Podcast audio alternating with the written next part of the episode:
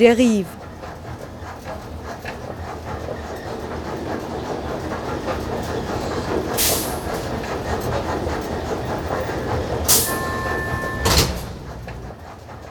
Radio für Stadtforschung. Also prinzipiell die Situation für Kunst- und Kulturschaffende in Wien ist ja die, dass es eigentlich viel zu wenig Räume gibt, ähm, dass im Kulturprogramm davon gesprochen wird, dass vor allem eben temporär Räume geschaffen werden sollen, als auch bestehende Räume verstärkt geöffnet werden sollen. Momentan erleben wir eher das Gegenteil, dass vor allem in der freien Szene vermehrt Räume zumachen. Und das Moe ist jetzt sozusagen so ein Beispiel, an dem sich halt dann die Frage stellt, was ist sozusagen jetzt irgendwie wichtiger, Immobilienspekulation versus leistbarer Wohnraum, Lofts versus Kulturraum. Aktuell lässt sich diese von Willi Heder, Vorstandsmitglied der IG Kultur Wien, aufgeworfene Frage am Rand des 17. Wiener Gemeindebezirks verorten. Nicht weit entfernt vom Gentrifizierungsklassiker Jippenplatz liegt die Telemanngasse. Mit ihr entstand vor über 120 Jahren im Haus Nummer 4 die K&K Ordens- und Medaillenfabrik, gegründet von der Familie Mandelbaum. Nach der Arisierung der Fabrik 1938 floh die Familie in die USA, wo sie unter dem Namen Morton lebte. Heute befindet sich hier seit über fünf Jahren der Kunstraum Moe, betrieben vom Verein Pika Pika. Nun plant die Eigentümerin, die Immobilienfirma Westwerk, das Gebäude zu sanieren, die Räumlichkeiten in Lofts umzubauen und anschließend im Eigentum weiterzuverkaufen. In einer der Werkstätten des Moe erklären Michael Weidhofer, Valerie Bosse und Alissa Beck, wie es zum Kunstraum kam und was das Moe für die Kulturlandschaft Wiens bedeutet. Mein Name ist Michael Weidhofer. Ähm, ich bin eigentlich von Anfang an dabei beim Projekt habe das mit aufgebaut im Grunde, war halt präsent, auch, auch mit meinem Arbeitsplatz, den ich seit drei Jahren hier habe und wohne auch gleichzeitig im, im Wohnhausbereich der Telemanngasse 4. Im Grunde ist das so entstanden, meine Freundin Agnes Wächter, deren Familie hat halt mit dem Haus viel zu tun gehabt und hat noch immer viel damit zu tun. Also der Großvater hat nach der Restrukturierung das erworben dass er dann unter dem neuen Namen, den die Mandelbaums angenommen haben, weitergeführt. Also hat dann unter, unter Morton das, den Betrieb wieder aufgenommen, nach der Zeit der, der, der Arisierung. Und das war halt lang in Familienbesitz, nur dass halt wirtschaftlich dann der Onkel dann schon, der Nachfolger, äh, das ja, runtergewirtschaftet hat und dann halt ein Leerstand zustande kam, den wir halt als Leute, die hier im Haus wohnen, gleich mal mitbekommen haben. Und dann halt die Idee aufkam, ja, das halt zu nutzen. 2010 im Mai hatten wir die erste große Ausstellung. Ja, ich bin übrigens Valerie Bosse. Ich bin auch seit relativ am Anfang mit dabei. Genau, wir hatten so einige Monate an Gründungsphase, wo es sehr stark darum gegangen ist, wer interessiert ist an so einem Projekt. Und da hat sich dann so nach und nach eben diese erste Gruppenausstellung herauskristallisiert und das war dann so die Eröffnung, die offizielle. Äh, die hieß Repurpose und hat sich mit ganz vielen verschiedenen Positionen auseinandergesetzt, wie man diesen Raum bespielen kann.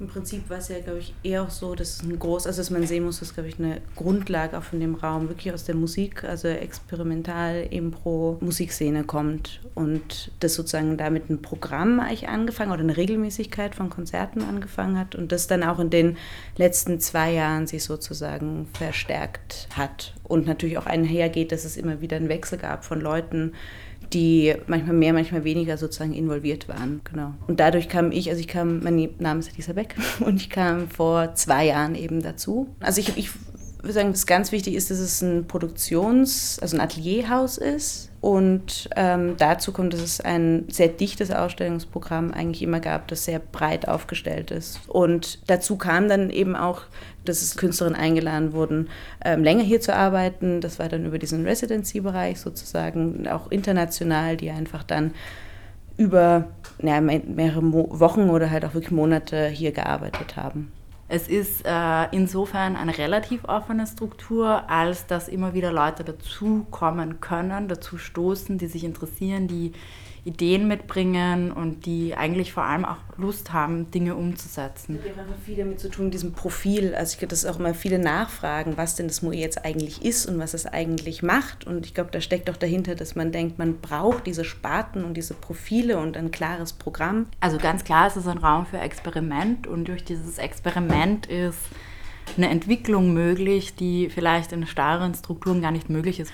Äh, und ich glaube, das war so eine zweite treibende Kraft, die uns eigentlich dazu angespornt hat, hier reinzugehen und mal was zu machen, was eigentlich für diese Stadt untypisch ist und was es hier noch nicht gibt.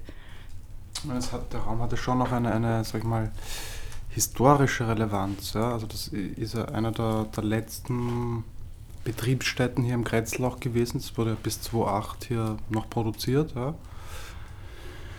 Und ähm, ja, im Grunde ist es halt schon so eine, so eine Ablesbarkeit auch von dieser Stadtentwicklung im Endeffekt. Also hier war so eine Handwerksstraße mit, mit ganz viel Nähereien vor allem. Und dann halt die, die Medaillenfabrik, die, die alte, ursprüngliche. Und das, also das äh, ist halt dann unwiederbringlich im Endeffekt. Ja? Also wenn man das jetzt umbaut, klar, man könnte es in eine leere Zielpunktfiliale vielleicht einziehen oder so, aber das ist halt, ja, was anderes dann vom Gefühl, ja.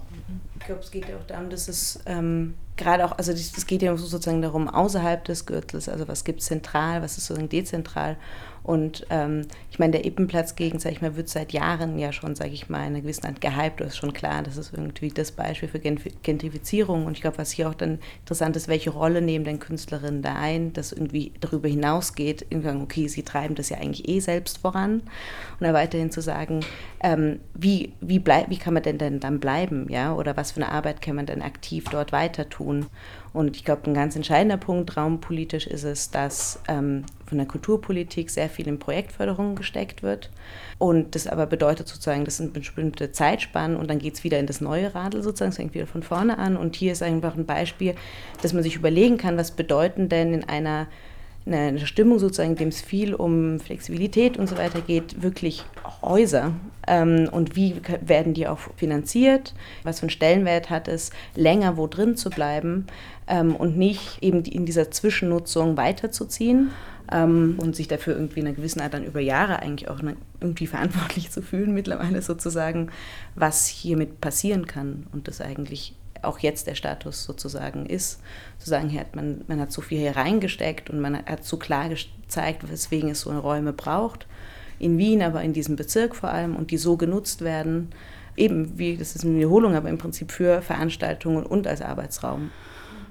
Und was ich noch sagen wollte, was du vorhin erzählt hast, ich meine, das war hier eine Produktionshalle im Sinne einer Fabrik und wir haben eigentlich das aufgegriffen. Ich meine, das ist jetzt keine, keine, keine industrielle Herstellung mehr, aber wir beschäftigen uns weiter mit diesem Thema der Produktion. Und das muss man auch nochmal ganz klar betonen, das ist ein Ort, in dem Produktion stattfindet, stattfinden kann und relativ uneingeschränkt stattfinden kann. Und das war irgendwie so der Anfangsgrund, warum wir hier angefangen haben.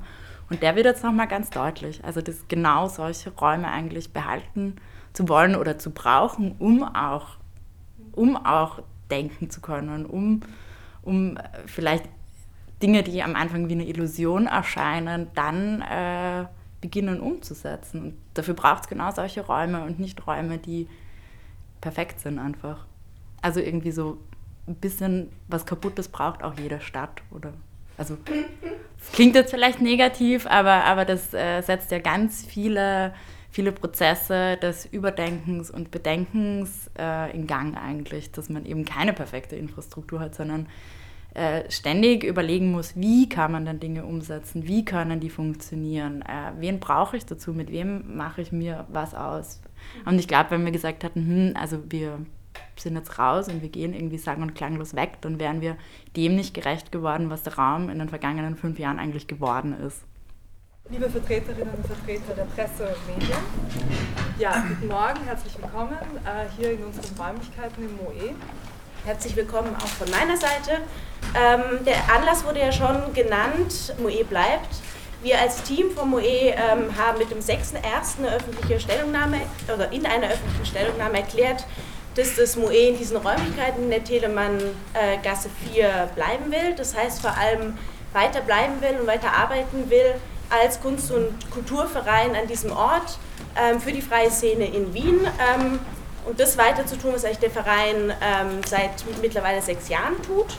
Äh, wir stellen uns damit in dieser Situation äh, gegen die drohende Entmietung in diesem Haus und damit gegen Aufwertung und Verdrängung durch ähm, Immobilienfirma Westwerk. Ähm, Westwerk plant hier, um das äh, klar zu machen, hier keinen Abriss, sondern einen Neu-Um- und Ausbau, ähm, der aber vor allem hier in diesem Hinterhaus nach den Plänen auf der Website, ähm, ähm, also Umbau hier gerade in dem hinteren ähm, Haus sozusagen im Luxusloft vorsieht. Das heißt, es geht sich einem Prozess für uns zu widersetzen, der eigentlich oft oder meist als unaufhaltsam dargestellt wird und es geht darum, auch äh, zu erkennen, dass eine Kulturarbeit sich sozusagen raumpolitischen Prozessen nicht verschließen kann. Das Haus, in dem das MUE bleibt und in welchem sechs weitere Parteien mit unbefristeten Verträgen wohnen, wurde 2013 von Westwerk gekauft. Der Verein Bicka Bicka hatte 2010 einen auf vorerst fünf Jahre befristeten Vertrag mit dem damaligen Eigentümer abgeschlossen. Nach Kauf des Hauses trat Westwerk in das bestehende Rechtsverhältnis ein, verlängerte aber den Vertrag nicht. Das Moe zahlte weiterhin einen verringerten Mietzins, welcher aufgrund der Mängel 2011 über ein Schlichtungsverfahren ausgehandelt wurde. Westwerk hat diesen geringen Mietzins nie beanstandet, bis plötzlich seit einigen Monaten die Zahlung vermeintlicher Mietrückstände von mittlerweile 60.000 Euro gefordert wird. Im Jänner 2016 plante Westwerk nach Rückstellung der Räumlichkeiten des Moe mit den Um- und Ausbauarbeiten im Haus zu beginnen. Darf ich kurz auch mal ein Wort? Äh, mein, mein, Name ist Klaus Molisch, ich bin von der Firma Westwerk. Der Mietvertrag ist befristet mit 31.12.2015. Und diesen befristeten Vertrag äh, haben wir übernommen. Und deswegen ganz äh, unsere Forderung, dass wir sagen, bitte um Rückstellung des Mietobjektes, weil der Mietvertrag abgelaufen ist. Äh, natürlich äh, gibt es eine Gewinnabsicht. Die Gewinnhöhe ist eine interne Angelegenheit, nur es ist mit viel Zeit, mit viel Arbeit verbunden. Und aber genauso die Folge fürs Grätzl und für die Stadt, dass wir dadurch durch Instandhaltung und Instandsetzung Immobilie aufwerten.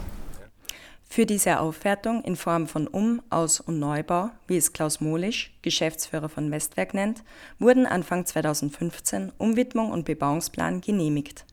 Dabei stehen einem Kaufpreis von 650 Euro pro Quadratmeter dem voraussichtlichen Verkaufspreis von 4.000 bis 8.000 Euro pro Quadratmeter gegenüber.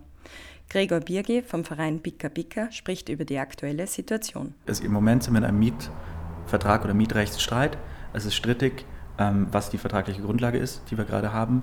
Ähm, Fakt ist, das kann man eben sagen, Westwerk vertritt die Meinung, unser Vertrag war bis zum 31.12.2015 befristet ähm, und haben jetzt, da, da sie da sich an gewisse Fristen halten müssen, deshalb äh, die Räumungsklage äh, gegen den Verein eingereicht. Es muss jetzt einfach gerichtlich verhandelt werden. Ähm, selbst wenn unser Vertrag jetzt gerade abgelaufen wäre, wenn das der Fall wäre, ähm, gäbe es trotzdem andere Werte und Gründe, warum wir noch hier bleiben würden, weil wir es einfach für eine Ungerechtigkeit halten, was hier passiert und wie Westwerk hier in diesem Haus vorgeht.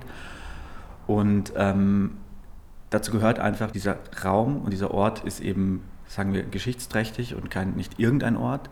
Ähm, der Raum ist eben, hat einen literarischen Bezug zu dem, zu dem Roman Die Ewigkeitsgasse von Frederick Morton, der, dessen Familie diese, diese Räumlichkeiten ursprünglich gehört haben, ähm, die in der NS-Zeit flüchten mussten und ihr Eigentum hier verloren haben.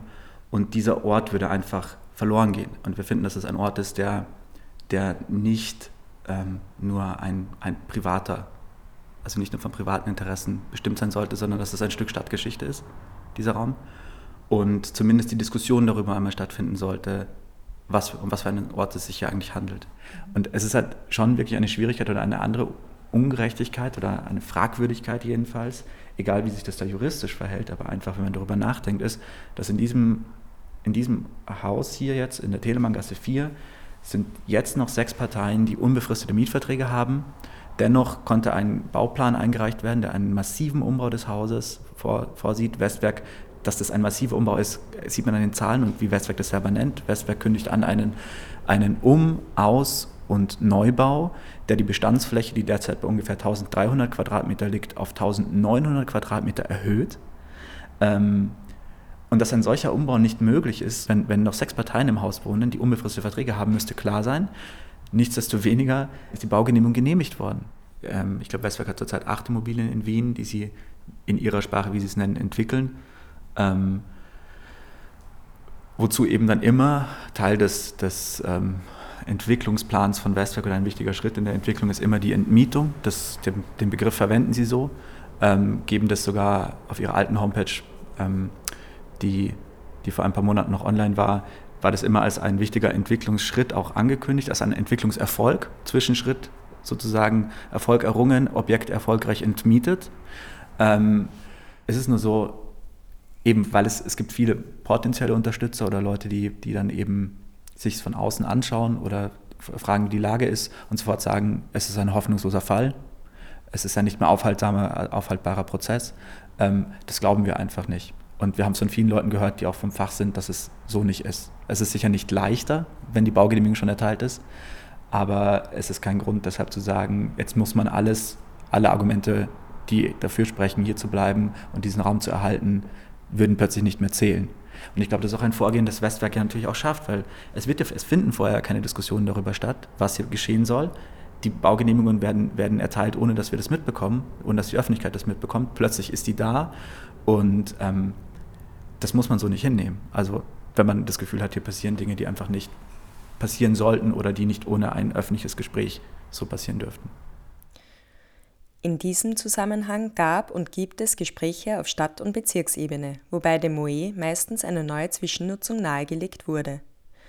Eine klare Positionierung gegen Investorenlogik und Verdrängung von leistbarem Wohn-, Arbeits- und Kunstraum lässt auch seitens des Kulturstadtrats Beilat Bokorni auf sich warten.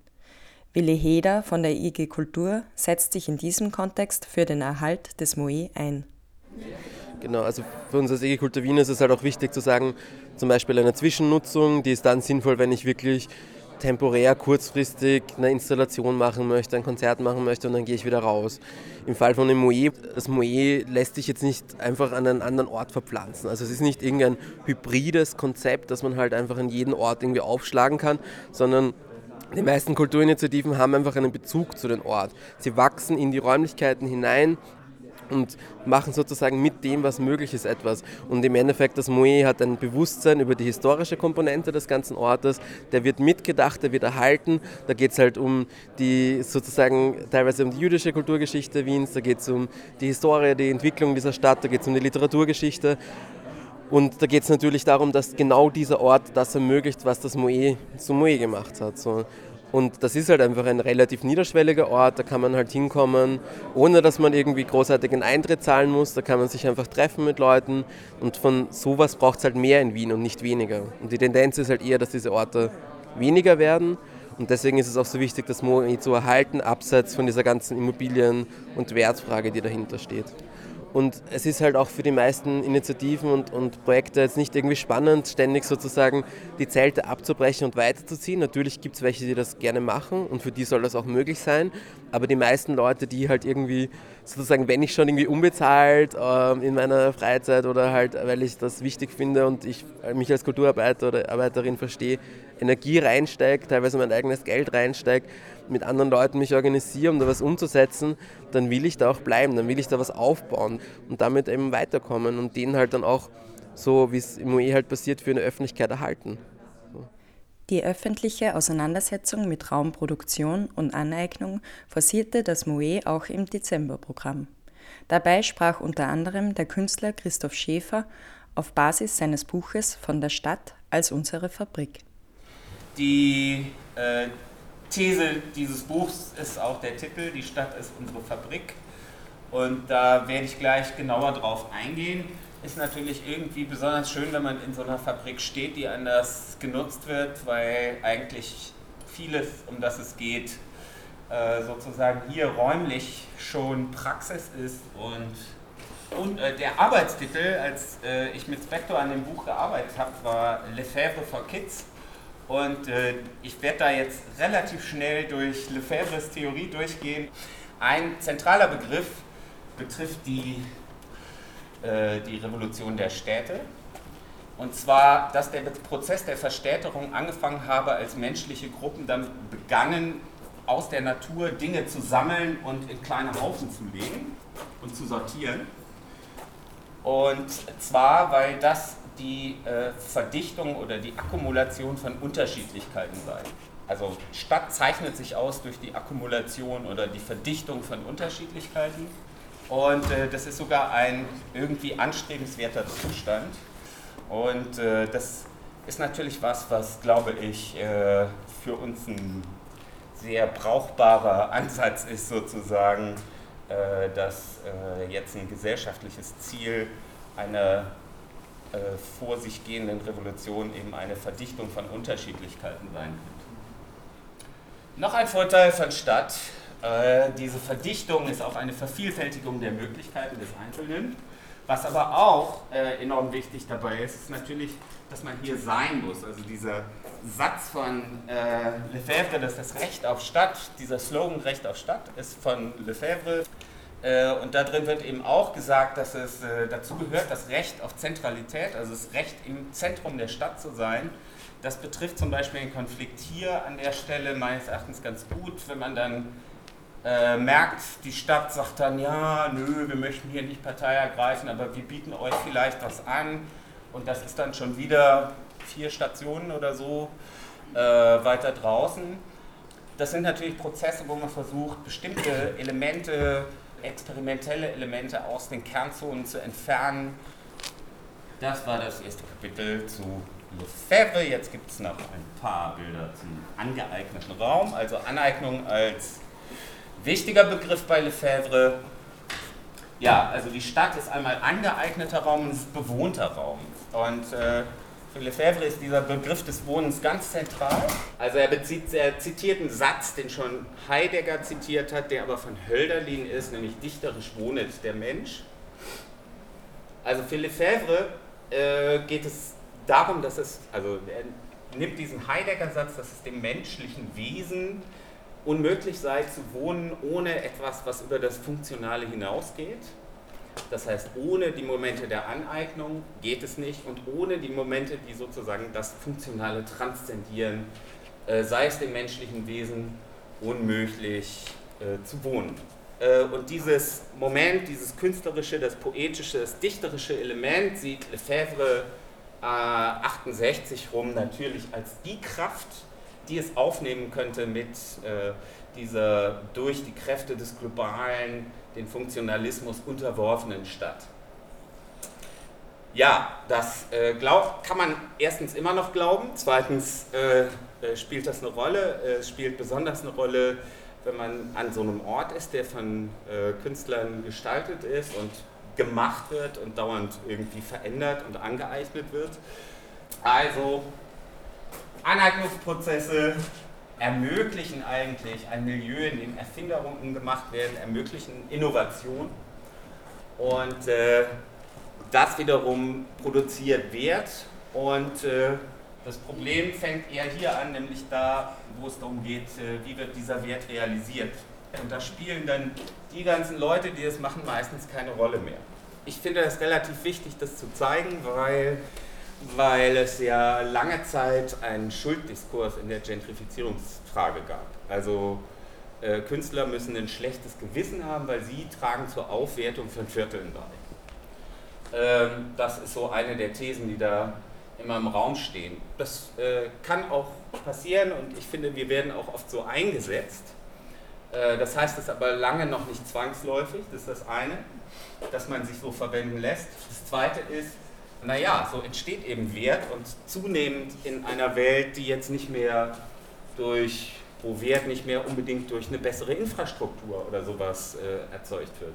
Deshalb finde ich so dieser schlechte Gewissensdiskurs, Künstler, ihr macht, ihr wertet die Viertel auf, darauf muss man zwar achten, aber ähm, das ist jetzt nichts, was sich irgendwie vermeiden ließe wenn man denkt, dass Aneignung und Erfindung machen vielleicht was eine tolle Sache ist. Und äh, ich glaube, dass das eine tolle Sache ist und wir nicht drum herum kommen.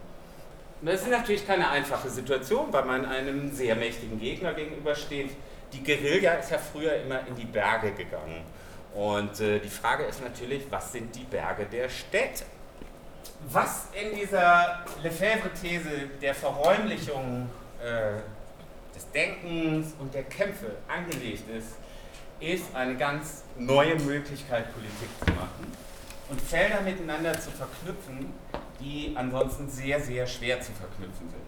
Hier im Haus hat man Mieter und man hat Künstler. Ja? Man hat, könnte Mieterkämpfe, selbstorganisierte Räume, damit hängt es zusammen. Das hängt mit einer Politik des Begehrens auf der einen Seite zusammen und mit Aneignungsmomenten. Subkulturen können reinkommen oder spielen schon hier eine Rolle. Äh, das sind Dinge, die waren früher unüberbrückbar. Über diese Raumfragen lassen die sich sehr gut überbrücken, weil die Frage des Preises, der Verdrängung sehr breit geworden ist und auch in Wien ja breiter wird. Aber sozusagen, wenn man so eine Denke und diese Praxen der Aneignung, ich finde von Raven bis äh, Skateboardfahren, von Übertretung, Graffiti, diese ganzen Dinge versucht zu verknüpfen, ästhetische und Lebensstilfragen mit sozialen Fragen, lassen sich über diese Raumfrage und die Verräumlichung der Kämpfe verknüpfen und so umstellen wir die neoliberale Stadt. Frage ist nur, wie kriegt man das hin? Soziale Fragen als Raumfragen stellen, beziehungsweise sein Begehren und seine Kämpfe verräumlichen, ist extrem wichtig. Und äh, ich glaube, das ist ein guter Ausgangspunkt, äh, um diese Fabrik, die unsere Stadt geworden ist, zu übernehmen. Vielen Dank. Das aktuelle Programm und weitere Informationen zu Moe finden Sie unter www.moe.vienna.org. Weitere Informationen zu Radio Deriv sowie dem aktuellen Derivheft sind wie immer unter www.deriv.at abrufbar. Danke und bis zum nächsten Mal.